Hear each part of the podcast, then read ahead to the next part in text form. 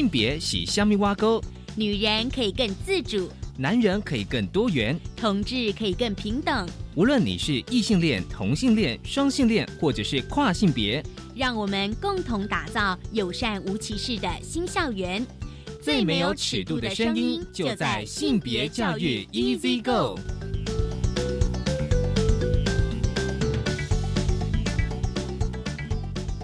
Hello，大家午安，欢迎收听教育电台性别平等一 Z 哥，我是文了，不晓这礼拜大家过得好吗？其实呢，我们的节目哦，就是会在我们的脸书的粉专，其实大家只要打教育电台性。别平等 Easy Go 绝对可以找得到。上面除了节目的讯息之外呢，我也会找一些哦，就是跟性平交有关的新闻链接跟大家分享。而今天的性别大八卦，想跟大家聊聊，就是国外的新闻，就是瑞典的性平幼儿园哦，就是有瑞典有幼儿园呢，从小开始就开始实施呢性平教育。这是中央社全球中央杂志的新闻，稍回来想跟大家分享这则新闻。而今天的性别慢慢聊，想刚聊的是一本书。这本书其实可以刺激大家对于家庭、爱情、婚姻的思考。书名呢是《解套》，而这个书呢还有个副标《爱情、婚姻与家庭价值：西好莱坞到中国的西部》哦，这是美国的一位学者 Judith Stacy 的作品。而很高兴我们邀请到了台大社会系教授吴嘉玲老师哦，他其实也是这一本《解套》。推荐序之一，我们先进行性别大八卦。性别，今天性别大八卦想跟大家聊，就是瑞典的性平幼儿园哦，啊，就是二零一零年呢，位于斯德哥尔摩南端的幼儿园，他们那个幼儿园蛮有意思，他们那个幼儿园的取名是用拉丁字“平等”这个字，那翻成中文就是伊格利亚幼儿园哦，他们就是要彰显性别平等教育的理念，就是为特色哦。那么呢，在这个幼儿园当中呢，就是中性词取代了他或他，而公主不再等待这个王子拯救。而在幼儿园的老师呢，他们不会用代名词他，英文就叫 him，就是男生的他，他女生的他哦。那英文我们叫叫 she 嘛，瑞典文叫 home。他们呢，就是不再用这种就是男性或女性的代名词的他，而使用。源自芬兰的中性字 hen，就是 h e n，或者是称为朋友们他们，那么也不称父母为爸爸妈妈。那么另外呢，像传统的拼字呢，以男性为结尾的字呢，比如说像雪人的英文是 snowman，他们呢都是弄了 snow figure，figure 大家也知道人物啊、数字都可以哦。其实这个呃文字的中性化，其实过去我们也有谈过啊，比如说像消防员以前叫做 fireman，现在叫 firefighter。大家应该非常熟悉。那么在幼儿园呢，通常会被使用的素材，第一个当然就是绘本或是儿童读物。在幼儿园老师，这个瑞典幼儿园老师呢，他非常的小心来避免哦，就是有传统刻板印象或分工的读物。比如说像白雪公主、睡美人这样读物呢，其实他们不会读的。取而代之呢，其实是两只长颈鹿发现一只被遗弃的鳄鱼宝宝。他们决定收养和保护鳄鱼宝宝的故事哦，这样子呢，老师们认为说可以重新改写故事、歌曲或是戏剧，以确保故事或童谣里面呢，就是饱含了非传统家庭的概念，比如说像单亲家庭跟同性家庭。所以其实我觉得哦，在这一所幼儿园里面哦，就是他们已经开始跟小朋友讲说，家庭的形式并不是只有我们现在看到单一的形式，可能包括单亲家庭跟同性家庭。另外，在幼儿园里面一定会碰触到的议题，就像玩具，像传统哦，比如说芭比，大家一想到是女生玩；那么卡车或者是那种机器人，大家觉得是男生玩哦。那么他们呢，就是让孩童可以自由选择他们想要的玩具，而不受到性别身份的限制。如果这个小孩子呢，小朋友运用了不少哦，不小心用到了非性别中立的字呢，并不会被纠正，但是老师们也会必须调整自己使用性别中立的文字。可是呢，当然这样幼儿园一定会有收到一些批评的声浪哦。像在瑞典，有些精神科医生呢。就是认为说，其实呢，这一所幼儿园它的教育呢，其实走得太远，走得太前卫，大家可能会跟不上。但是呢，伊格利亚的呃创办人拉贾林认为说呢，他们觉得很多批评其实是错误的，因为在这个幼儿园里面呢，他说：“我们并不是想说女孩应该像男孩，或者是男孩应该是女孩。我们只是希望，不论性别，每个人都有权成为完整的人啊。其实这个文字的背后，应该跟我们讲说，其实如果今天就一个人的话，你应该具备各种各样的性别特质，而并不是说你今天是男孩就必须阳刚，你是女孩就必须阴柔。”哦，那么呢，这所幼儿园呢，其实它的啊办学相成功，目前呢约有一百一十五位一到五岁的学生，而且呢还有许多父母呢将这个小朋友排在后读名单上，等待进入就读。显然，他其实是很多的家长还是可以接受。哦，这个新闻稿里面也有提到，就是说另外一所瑞典的幼儿园呢，贝尔加幼儿园呢。在二零一七年开始呢，使用了啊，最早使用一个教材叫“停止”，这是我的身体，教导呢孩子们关于自己身体权利的幼儿园之一哦。那么呢，小朋友呢必须认识自己的这身体的私密部位，比如说像包括屁股、阴道、阴茎跟胸部，并且拒绝他人任意的触摸哦。那么如果有人要打这个小朋友呢，那个小朋友就被教导说。停止，stop，这是我的身体哦。那么呢，这本教材呢来自瑞典拯救儿童组织。那么该教材教导成年人如何跟这个小朋友谈论性骚扰、身体以及设定界限。也被编成歌曲教导孩童们来学唱，因为用歌曲的话，小朋友可能比较容易接受，也比较容易记得。从这个二零一七年的 Me Too 的运动呢开始呢，就是我们对于这个呃性骚扰、性侵害有不一样的反思。那么这个教材呢也逐渐受到了重视。所以呢，二零一九年七月呢，幼儿园开始实施的新版课纲当中呢，即明确将身体个人自主权列入这个课纲。我相信呢，大家对幼儿园的教育应该有非常多的想法。我觉得在幼儿园的性平教育这一块，现在关注还来得及。这是今天开始跟大家分享的性别大八卦，稍回来性别慢慢聊。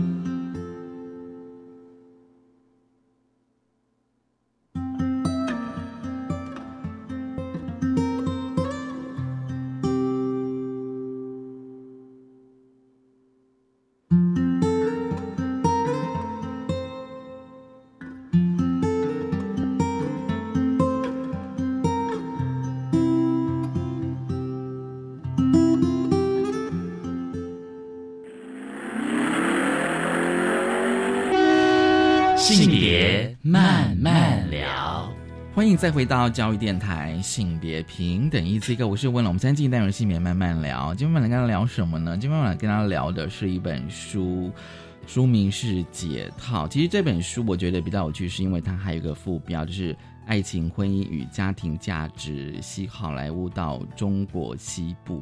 那当然中文书名是《解套》，它英文就是 Unhitched。所以呢，我就想说跟大家来聊，因为我们可以从这个副标呢，知道说这本书。应该是要谈婚姻、爱情跟家庭的价值，但过去我们哦也跟大家聊非常多类似的主题。不过今天我们想说，扣紧这本书的主题，我们好好来聊。很高兴我们今天邀请到来宾是台大社会系教授吴江老师，老师你好，晚上好，各位听众朋友大家好。嗯，因为就是江老师他本身也有对这一本书写了推荐序哦。那通常我们要从，因为这本书其实它算是一个还蛮论述性的哦，虽然它里面有非常多那个访谈的经验的故事，嗯，所以通常大家可能会先从这个推荐序或是类似导读的文章开始看，这样，然后先大致对这本书有一些了解。好，先请江丽老师来跟我们讲说这本书大致在讲什么呢？嗯，这本书是呃美国一个社会学家叫 Judith。Stacy 他所写的《游集文化》的出版社把它翻译成中文，介绍到台湾。那我觉得也非常适合台湾的读者来读。那这本书的书名英文是叫做《Unhitched》，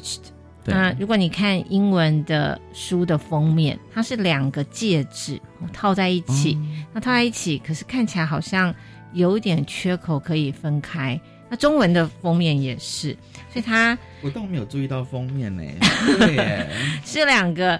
可在一起又可以离开的这个圈圈对对对哦，中文，但英文的封面比较清楚，它就是一个戒两个戒指，嗯嗯嗯所以他利用这个戒指的隐喻，我们台湾也有嘛。比如说订婚、结婚的时候，你要戴一个婚戒，然后有时候大家就说把你套牢了。可是他就主张说，哎，这种套牢的现象是不是值得醒思呢？嗯嗯。所以他把书名命名为“解套”，哦对，嗯，或是也可以说是脱钩。嗯嗯。因为它这个脱钩的意思，其实是像刚才主持人所提到的，过往我们通常会觉得很多事情要环环相扣。对，如果两个人感兴趣了，哦，就所谓的情欲，可能下一步就是结婚啊，哦，结婚之后再生小孩、生小孩。建立家庭，哦，这件事情，这三件事情一定要环环相扣，不能脱钩。嗯嗯可是这里面这本书所举的三个呃国家地区的现象，嗯其实都跟我们一般觉得要脱钩的呃情况非常不一样。对，然后，但是他们运作的可能很有我们值得学习的地方，所以嗯这是这本书的用意。那这三个故事，第一个是他自己做的研究，在美国洛杉矶地区男同志他们如何成为伴侣哦，如何交往，然后甚至我有一些男同志当了爸爸，哦养小孩，这是他第一个故事。嗯那第二个故事是南非，哦嗯嗯从北半球飞到南半球。南非其实，在台湾过去已经介绍过，他在同志嗯、权益上面宪法有所保障，哦也订立了这法令。但是还有一个制度是，他在有全世界很少见的允许多人配偶，对对比如说一位男性他可以有好几个太太。好，所以他那这个事情看起来听起来好像很很封建嘛？怎么会是一个嗯他们推广平权呃所造成的新的法令制度呢？嗯然后这个 Judy Stacy 这个女性主义社会学家怎么还会觉得这个有我们可以值得学习的呢？吼、所以他也做了呃很重要的研究，然后提出他的看法。嗯嗯那第三个是中国摩梭族在云南地区的摩梭族，嗯他们的制度。那这个在台湾有一些介绍跟研究，就是他们其实并没有婚姻这个制度，嗯所以他们可以两人相爱啊，发生性关系。嗯但如果生了小孩的话，那是不是由这两人来照顾，而是由女方她原来的原生家庭这个母系嗯。的家屋哈、共同来照顾，所以他把呃他的情欲跟他的照护体系是脱钩。对是分开的，对，嗯。所以这三件事情，不管是男同志当爸爸啊，还是一夫多妻制啊，吼，还是呃你有情欲关系，可是小孩的照护其实是母系社会，吼，嗯嗯。呃，男性可能反而是以舅舅这样的身份来照顾他姐姐妹的小孩，嗯吼、这这都是实际上存存在人类社会存存在地球上面的做法，对跟我们觉得传统上好像喜欢了就要结婚，结婚了生小孩就要由两人来养。这样的做法有点不一样，所以他想把他大家都结合起来，然后看一看这些家庭啊、情欲关系的多样性，我们看看可以给我们什么样的启发。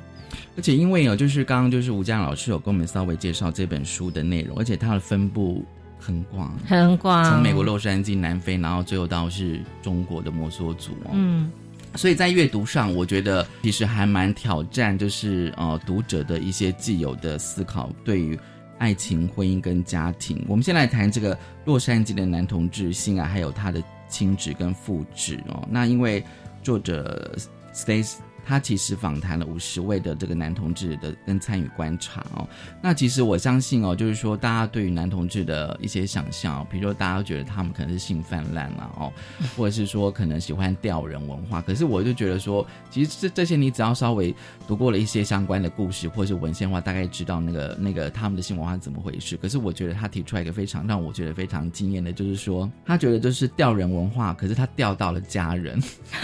对，这个其实会让我觉得说，哎，这个好像我以前真的是没有想过，哎，嗯，对，就是说在那个性文化当中，他们其实会透过那种协商，嗯。协商，然后想说，如果两个人真的想要有一段关系的话，嗯，对，对他，嗯、j u d y Stacy 有关男同志的性爱啊，还有他们当爸爸这些事情，嗯，他分两章来谈嘛，吼。那刚才文龙讲的是有关男同志的呃性爱文化，包括好像很积极的，嗯、会上酒吧啊，然后然后可能看对眼了就会开始交往啊，那就实际上的状况，但有些主流社会可能会觉得是不是太热爱性爱了？对。哦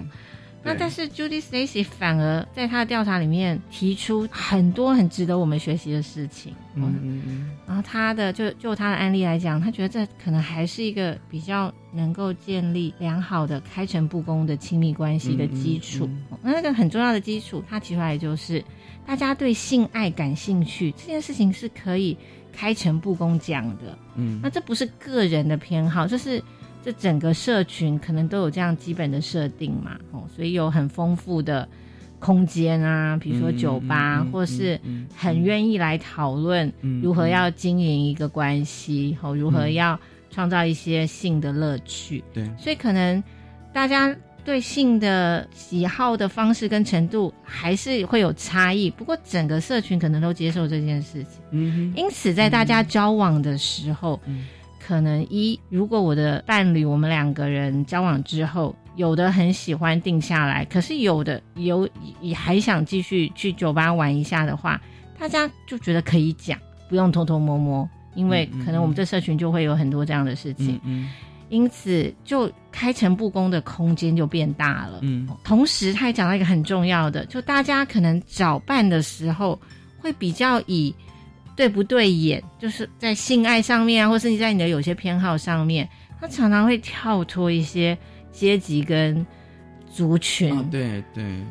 对，这种门当户对，好像你社会地位必须要一样的这种交往方式，种族也是对。对种族，所以里面有一些故事，尤其在洛杉矶哈，嗯嗯。它可能会包括所谓的非法的移民啊，或是嗯。在底层的青少年，吼因为呃同志有这个交往的机会，嗯嗯反而他可能会到另外一个跟他生活世界不一样的地方。对吼那这个基础其实也是，就是大家对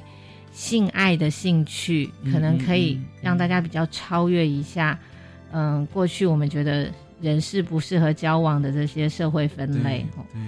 好，那我觉得他给我们，他想在书里面给我们一个提醒，就是如果是主流异性恋的脚本的话，嗯一旦我们两个定下来之后，嗯你就不该对别人讲感兴趣了，不是吗？在台湾社会有很多这种现象，有些管制还非常严，你的手机就不应该再出现其他人的名字了，或是你走在路上看别人一眼，他就觉得不爽了哈。嗯可是这个他觉得以这种大家对情欲啊、对性的兴趣，嗯嗯嗯其实是蛮复杂的。嗯嗯所以最好不要有一个僵化的脚本，让大家可能感兴趣的事情都没有办法搬上台面来。嗯，那当然，它里面讲的故事也不是说啊，每个人都很想有了伴侣之后再寻欢作乐，嗯也真的有两人就一对一的一对一的很对。长久稳定的关系，嗯。然后或是也有人就是允许在一对一之外，但是有一方真的是特别活跃哦，让他去有一些乐趣，对方也不会觉得很受伤，嗯因为知道那是什么样的状况，然后也可以讨论、嗯。哦，你怎么进行。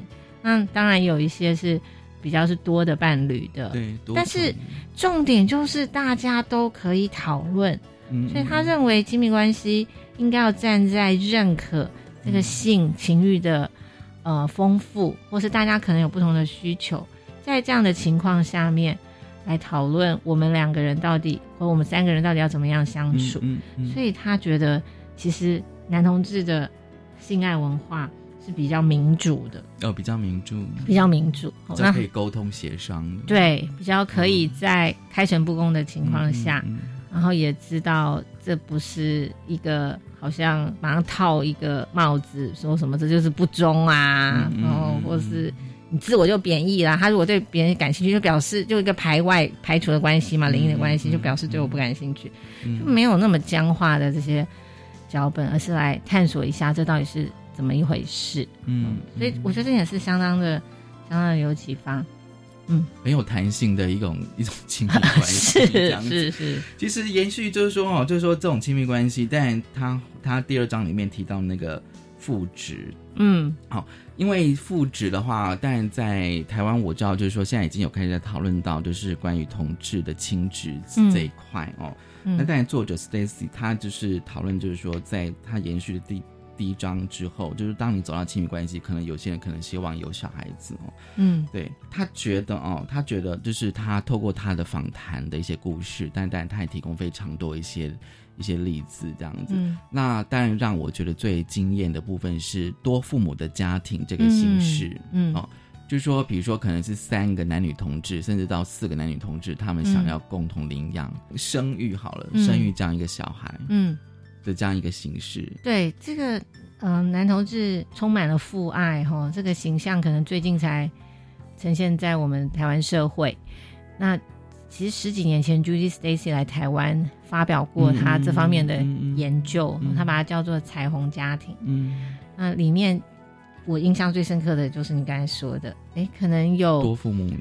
嗯、一组男同志跟女同志，那他们其实各自有他们的伴侣，对对对，但他们协商来生出小孩，因为可能需要女性怀孕嘛，然后她的卵，然后也需要男性的精子。对。那或是有一些其实是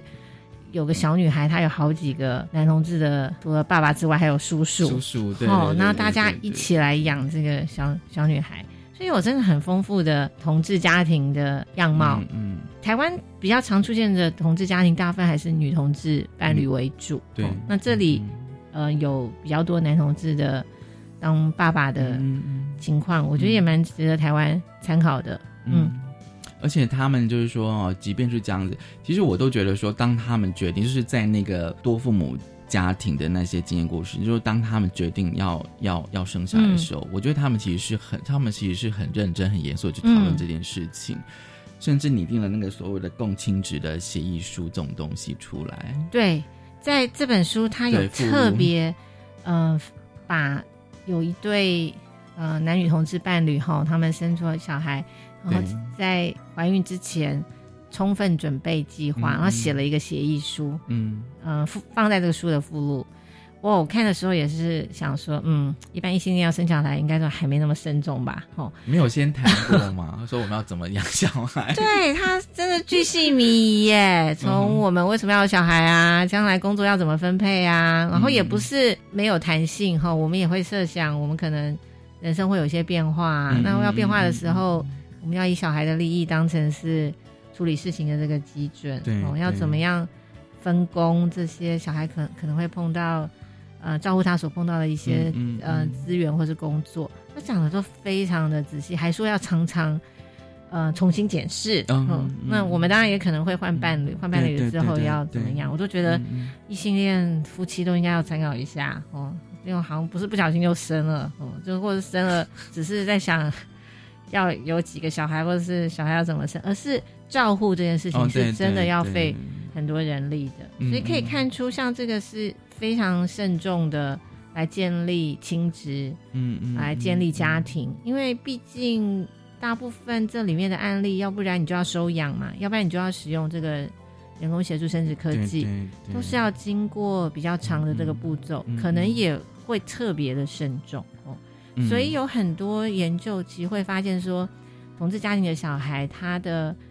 呃各方面的表现，其实不只是跟异性恋一样好，有时候还甚至比较好。嗯嗯，我想很重要的一部分是因为这是经过深思熟虑跟准备的，哦嗯但是是因为生理的特性使得大家必须要花比较长的时间准备嘛。哦嗯，对，那这也表示当亲职在有充分准备的时候，也许是比较符合儿童的利益的，因为他已经设想很、很周全。嗯就是我决定，或是我们决定要生一个小孩，对，因为你也可以，你你不生啊，你可以不生吧，没有没有没有什么压力要生，或是可是当我决定真的要生，而且是跟别人一起生的时候，，对我们就必须来协议或是协商沟通一些事情。异性恋不是也应该这样子吗？其实我的想象是这样、欸，今天不管异性恋同性，就是说，如果我真因为你生了个小孩子，表示我们这个家庭又多一个人呐、是是是，而且他是生命，他会长大的。对。好我们先休息一下啊我们待会来谈这个南非多偶制的状况。我们先休息一下。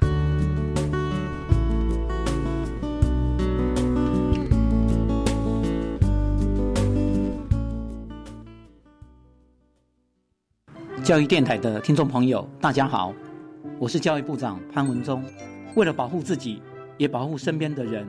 根据指挥中心专业建议一定要用肥皂来勤洗手不要常用手去碰触眼、口、鼻，养成良好的卫生习惯。生病就在家休息，避免出门。校园的健康，教育部会尽最大的努力，和大家一起来守护我们孩子的健康。台湾真是好山好水，我明天要去爬玉山。哎，你可能要在评估出发日哦。气象局刚才发布台风警报，依据新修正的国家赔偿法，若不顾警告标示，人在山域、水域从事冒险或具危险性活动，国家不负责或减免责任哦。啊，原来如此。民众于大自然从事户外活动，注意危险警告，做好风险评估及事前准备，量力而为。法务部关心您。社区营养推广中心是您健康饮食的好邻居。各位乡亲朋友们，您觉得肉吃太多会不健康吗？减重时不能吃淀粉吗？国民健康署在全台二十二个县市成立社区营养推广中心，有专业社区营养师告诉您怎么吃营养又均衡，还有各种好玩的营养互动游戏、健康讲座、行动厨房哦。社区营养推广中心是您健康饮食的好邻居。相关讯息可洽询各县市卫生局，欢迎大家多多利用。以上为国民健康署广告。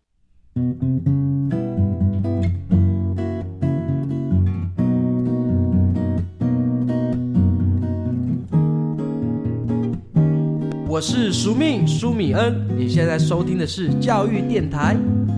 哦，朋友们，就爱教育电台。耶。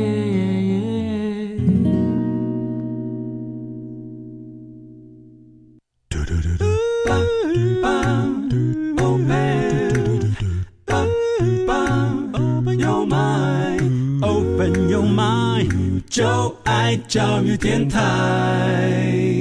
嘟嘟嘟嘟嘟嘟嘟。性别慢慢聊，欢迎再回到教育电台，性别平等一字一个，我是问了，我们今天电影性别慢慢聊，今天我们要聊的是一本书，书名是《解套：爱情、婚姻与家庭价值系好莱坞到中国西部》，很高兴我们邀请到来宾呢是。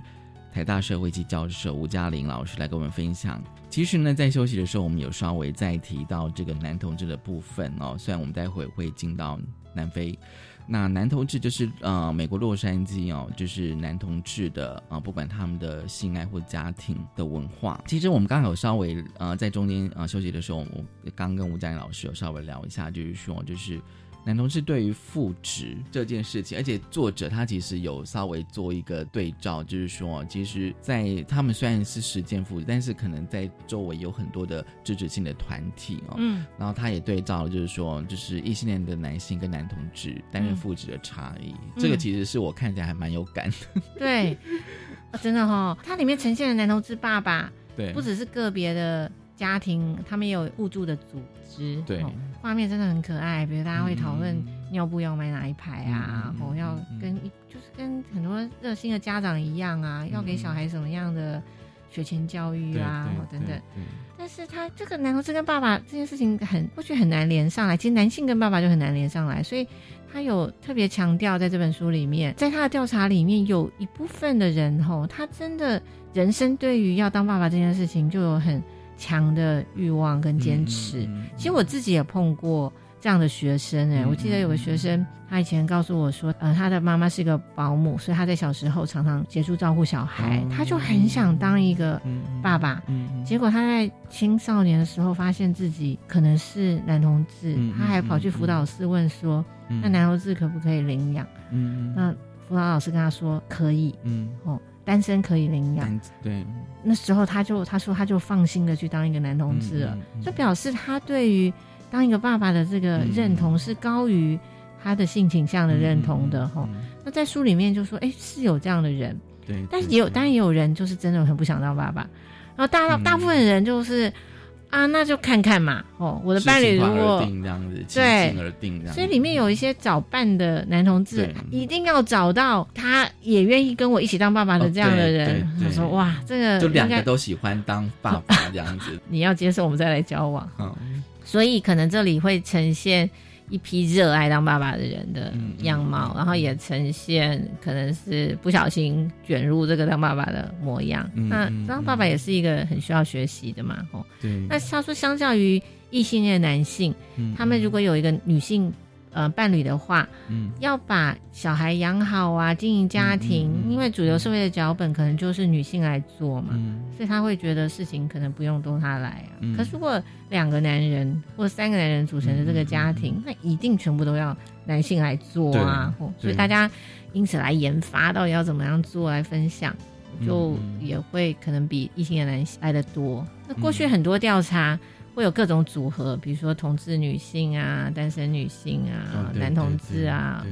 结果发现最没想当爸爸的就是异性恋伴侣的男性啊，可能都是不小心被卷入，然后当了爸爸。那当然也有社会脚本。我如果像呃，我我我参与的生育改革行动联盟，我们就觉得社会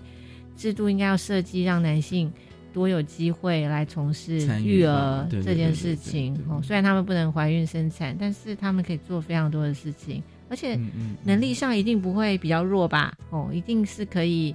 呃，也发挥他们的各种创意跟能力的哦。那男同志爸爸其实做了一个非常好的示范。嗯，这样子，这个我觉得反而是作者他点出来的一个一个差异性，这样子。我觉得那个其实有时候你光看那个文字。会有一些画面出来，对对，真的哦。我们就是谈南非哦，因为南非比较特殊的是，因为他们是多偶制跟同性婚姻，嗯，是合法的。他们这两件事情其实合法的，嗯。其实读到那两章就是第三、第四章的时候，我觉得有时候还蛮刺激的，的一些想法，真的。而且南非耶，我们还不是说今天讨论到北欧这种，然后大家觉得好像很先进这样子，对。南非段落，我想在台湾也是最发人深省的哦。我们几乎很少讨论这个多偶制，因为大家大部分，但实际上有很多企业主啊，然后有很多那种什么实际上的一夫多妻嘛，然后有因为是企业主或者名人，也常常博上台面。可是，在我们的婚姻制度下，当然都是单偶制啊，这样就会有重婚，这会有有罪。虽然。好像三妻四妾会是一个实际上的，或者是说可能他有情妇，是是是是是，然后不是说法令上说，哎对对对，可以哦，哈，但有一个国家居然法令上是说可以，所以他到底是怎么一回事？而且他把这个跟同志的权益放在一起，对，也特别有趣。嗯，那我们台湾认识南非是因为他们的大法官奥比萨克斯他来台湾，好，那时候我们就发现说，哎。其实南非在宪法改革上面很早就认可这个同志伴侣的权益，但是那时候其实反而没有讲到这个有关多偶制的建立。就是透过这本书，其实我自己才知道，哎，原来是如此。要不然他们之前的总统其实自己有好几个老婆，对对。有时候国际上发就是那个呃新闻报道上也会也会呈现，可是他们也会有那种，比如说大法官帮男同志证婚，对对。那可是，一般来讲，我们我们觉得啊，一个总统娶了好几个老婆这种事情，好像是很很传统、很封建。嗯，那可是同样一个社会，怎么也有一个看起来好像很进步，我们需要追追求的一个路径？那不过这这就要从南非特别的历史来讲，就是它有很长期的种族隔离制度，在九零年代中期废除的时候，所以整个。这种相关制度的改革，都会希望能够让种族啊、性别平等哦，这些都可以纳入各种法律的改革。那最先通过的比较相关的跟家庭婚姻的，其实是承认民俗婚姻法。那也就是在可能所谓的传统部落里面就有这个多偶制，那法令上应该要认可，不要说啊，你是一个什么哪个族裔做的事情啊，就比较就比较落后。传统领袖当然在这个修法过程中觉得说啊，这是我们的传统的做法，我们应该要在从我们矮一等的法律地位，如果要变成平等的时候，我们原来的做法就要获得法令的保障。那就他的调查，就是谁谁调查，就会觉得啊，傅运真的是有点为难。我觉得啊，这件事情到底是符合性别平等还是不符合呢？所以复印妥协的就是如果你要在法令上认可第二个配偶的话，第起码第一个配偶要同意，吗？对，嗯所以是有这个希望达到种族平等所来来做的努力。嗯嗯嗯但我觉得一个社会学家很重要的是，应该不是只是以逻辑来看，或是以这个修法的动员来看，嗯应该看一看这些所谓一夫多妻的家庭，他们是怎么运作的。嗯，要不然我们看到的都是有权有势的人嘛，在台湾也对是对对企业主啊、政治人物啊，对对对。或者影视明星啊。那他们南非也是，总统都常常带好几个妻子出席就他们很多第一，夫人。的，对啊，哎，所以也是不知道不知道怎么称呼 哈。嗯但他看到的实际上的有去法令认可的很多例子，嗯嗯就是一些寻常的寻常的家庭。嗯嗯，那我觉得看了也会让我们了解这是怎么一回事，所以他有个称呼叫做利他型的一夫多妻。利他型，嗯嗯，对，嗯。比如说兄弟，嗯，有一方去世，另外一个男性可能想要协助他过去的嫂嫂，好了，嗯呃，也成为他的妻子，嗯这样子在分享家庭资源啊，或是小孩有一个呃实际上的名义，嗯。哦，都比较好照顾。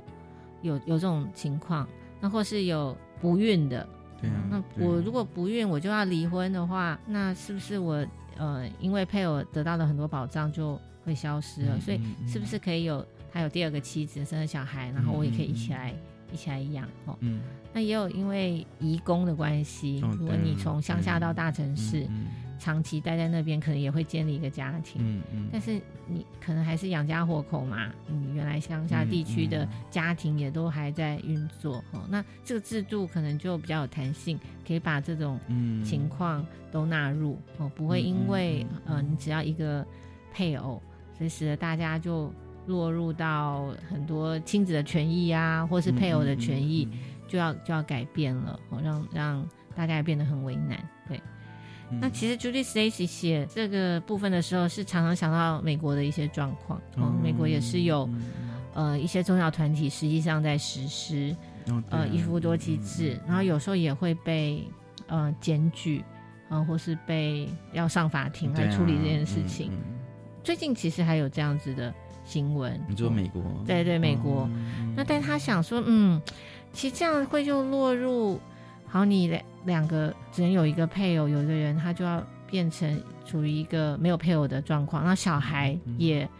呃身份不明哈、这样子对于保障，其实大家实际上是共同生活、彼此照顾，嗯嗯嗯呃的情况，这样一定好吗？嗯嗯那我想，全世界其实很不是，应该有非只有非常少的国家有认可这个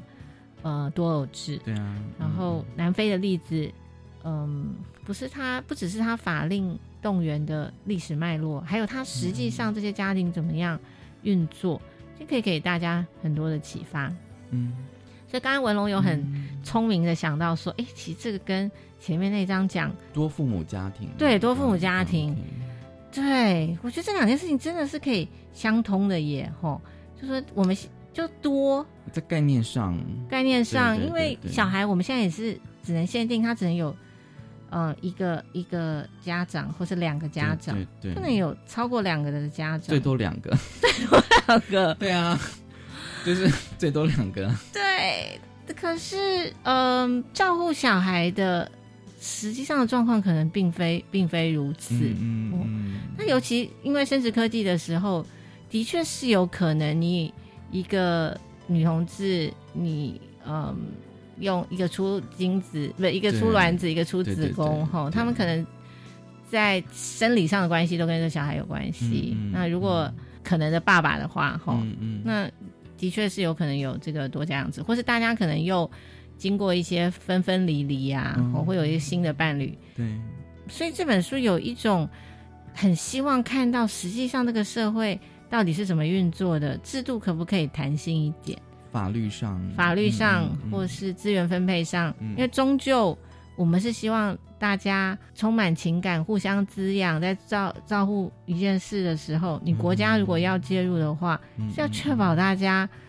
都有这些资源啊对，而不是在有些时刻，就是 C C 就会觉得说，好像是在拆散大家。大家明明就同理合作做得好好的，你就拿现成的法令，嗯然后就把我们好好的做法就给就给呃限制了。其实我有一些法律系的朋友，他们有提出，之前有跟他们讨论啦，但是讲那种亲密关系跟法律，他们说法律到底可不可以限制人的欲望这件事情？嗯，对哦，对对，而且他这本书也是有谈那个，就是什么爱欲跟家庭。嗯，对。那刚刚就是我提到那个，比如说可能这个家庭的小孩子是有多人去照顾的，嗯。我就觉得他第三个部分讲到中国那个摩梭族的状况就、嗯。就很就是这样啊，只说可能就是妈妈那一边的的的，比如说可能就是什么舅舅啊帮你照顾这样子，对，对，呃，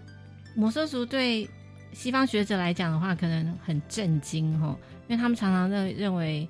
嗯，好像亲密关系的民主化是非常晚近的事情。哦，现在大家认可啊，我们关系好才在一起嘛，吼，并不是为了其他的利益，但现实上可能并并非如此。嗯嗯嗯，嗯，我们之所以在一起，就是为了我们在一起很愉快，这样很纯粹的关系。嗯嗯很多西方学界认为啊，发展很久才走到这个地步，不像以前可能是为了家族的利益啊，哦对政治啊或是就是自己要有一个位置对啊。对对对对对，嗯现在就是真的，我俩在纯粹一起，关系，可是纯粹的爱情，没想到我说早就这样实施了，实施这样的制度很久了。嗯嗯他们制度就是在女性十三岁的时候呢，哦，成年的时候，家里就会给她一个单独的房间。那如果她在比如说呃农耕的时候啊，或在市集的时候啊，碰到了心心仪的人，哈、那约定好之后，那个人就会来半夜来敲他的房间，他也可以不开门，对我可以开他也不太始决定。，对他可以决定的，对，嗯然后呃，但这个空间就可以让他们发展他们想要发展的关系，嗯所以它叫走动，嗯。有空间哦，好而且社群都知道这种事情会发生，也支持哦，然后就走动。那走动之后，如果有生小孩的话，嗯。这个小孩不是你走动的对象的人，就自动变成爸爸了。嗯。哦，比较是这个女性，她是活在她母系社会，她以她妈妈对为主的这个家屋，嗯所以家屋里面有她的姐妹啊，有她的兄弟啊，嗯。有长辈，大家一起来养这个小孩。嗯。所以小孩一生下来，一起一定就会有一群人来养。嗯。那呃，那那那个走动的对象也可以这一生都没有，哦对啊，也可以有好几个。对，你不会好像因为跟不同的走动生出不同的小孩，这小孩因为有不同的爸爸，他们就要分发就要怎样？不会怎样。其实 其实他讲西方，我有时候想说，我们是以为会用汉人的观点去看是是是是是是是是是，对对对对对。所以那个，我想对小孩来讲的话，就没有什么未婚生育。我说，因为根本没有婚姻，哦，对他们其实没有婚姻，对，生了小孩就是要养，啊，大家大家超欢迎的，嗯，嗯女女性，呃，女儿好像又比儿子更受欢迎，因为要有人承担家务嘛，母系社会，那也没有什么私生子这种事情，嗯对，然后那更不用说不会有弃养啊，因为就会有一嗯个家务来来养，你没有单单亲家庭，嗯。所以我们我们现在有很多词都是现存制度把婚姻然后绑这个照护关系哦所造成的，他就把这是一个脱钩很最明显的例子。你的你的情爱对象，你在农耕的时候唱唱着山歌，看上了某个人哦，嗯你们真的可以发展你们两个关系。但是如果生出了小孩之后，那个不是由你们两个这个情欲关系来承担照护关系，照护关系有另外一个制度。嗯嗯哦，所以这是一个情欲关系跟照护关系脱钩的。嗯我觉得这个很超有启发的。就大家，就比如说，呃，婚姻出了状况啊，关系又出了状况，那那是要处理的嘛，哈。我们有很多离婚的权益制度可以让大家全处理，可是照顾小孩好像可以脱离这个关系来处理，可以有一个照顾小孩感觉上去另外一个系统的资源在运作呢。对对对对对，嗯，所以所以我觉得他可以给大家很多启启发，然后因此很多社会问题在摩梭社会是没有的，嗯不只是不只是这个小孩而已，像没有婆媳问题，婆呃婆媳他 OK，可是在可是哎，对你讲到这个的话，我想说 Stacy 他没有提到婆媳，我不知道为什么，会不会在西方他们自己觉得婆媳好像也不是什么重要的问题嘛？对他，我们来读可能跟 Stacy 来不一样，所以会很不一样。比如说这里是没有婆媳问题，台湾可能很多人很困扰婆媳问题，可并不是婆跟媳。就是常常是什么两个计较的女人，你是把两个陌生人凑在一起，哎，当然很容易很很麻烦啊。婆媳也要脱钩吗？这样？现现在不是常常有这种主张吗？对，或是 Stacy 其实她也比较不会看到像同志家庭有阿公阿妈，我觉得在台湾才会看到。对对对，说哇，阿公阿妈对子女是同志，本来还。不太知道该怎么办，结果生出了孙子孙儿，OK，超高兴，终于有了。对，但是他们的从事家庭好像比较有阿公阿妈，所以我们我们台湾的读者来看也会有另外一个，所以我们应该自己写自己的解套嘛。我也觉得，谁要不要受启发，然后来写一本？对，好，我们先休息一下，稍后回来。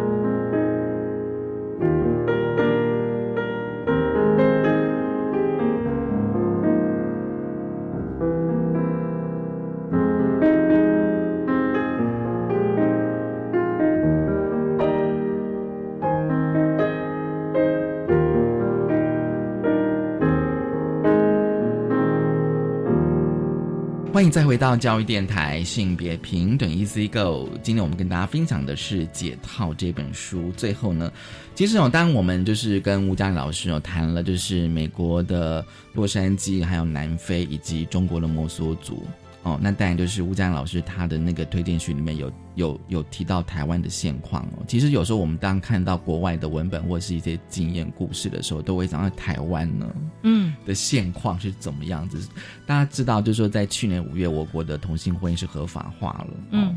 好，那吴老师你怎么看呢？对，嗯，我是真的非常喜欢这本书，因为 Judy Stacy 她的强项呢，就是让我们看到。情欲、家庭、婚姻都有很多多样性哦。那而且他超会写的，他一开始就用了那个托尔斯泰的《对安娜卡列奈尼娜》里面的一句名言嘛，好说幸福的家庭彼此彼此相似，不幸的家庭各有各的不幸。他说才不是呢，幸福的家庭故事。非常不一样呢，全部都不像这样，对，应该这样讲，对。对，所以幸幸福的家庭真的有很多的风貌。我台湾最近几年有很多的改革，也一直努力让我们看到很多幸福的多样性。嗯嗯嗯，朋友家庭啊，不用说，我们通过同婚啊、同志伴侣啊，还有同志家庭啊，可是还有更多，这里面呈现的很多样貌，可能在台湾都还没有。那么多的讨论，也许实际上也存在，好，所以我觉得我们一定要避免，不要只用形式，然后来决定人家幸不幸福。有时候看起来形式一夫一妻、一儿一女、一只猫一只狗，哦，也不见得幸福快乐。哦，有些形式看起来好像很不对，嗯，对，是一个单亲妈妈或是一个一夫多妻制，我们可能要看实际上的内容是什么，而不是看它的形式。而已，然后还有很多形式是我们自身经验所设想不到的，嗯嗯，所以我看的时候，也许大家的感应的会不一样。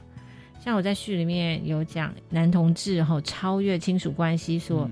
形成的一个照护的关系，就是里面那个兰道夫的故事，嗯，他是一个当然是很有资源的男同志，可是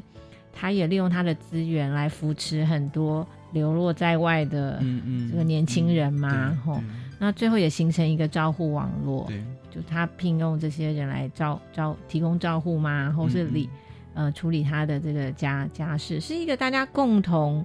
分享资源嘛。嗯我是有金钱，可是你有这个照护能力，或是你有才嗯华，哈、我们彼此形成一个互助团体。我就觉得很像那个陈纪录片导演陈俊之他的《无偶之家往事之城》，嗯那个三温暖三温三温暖老板。哦，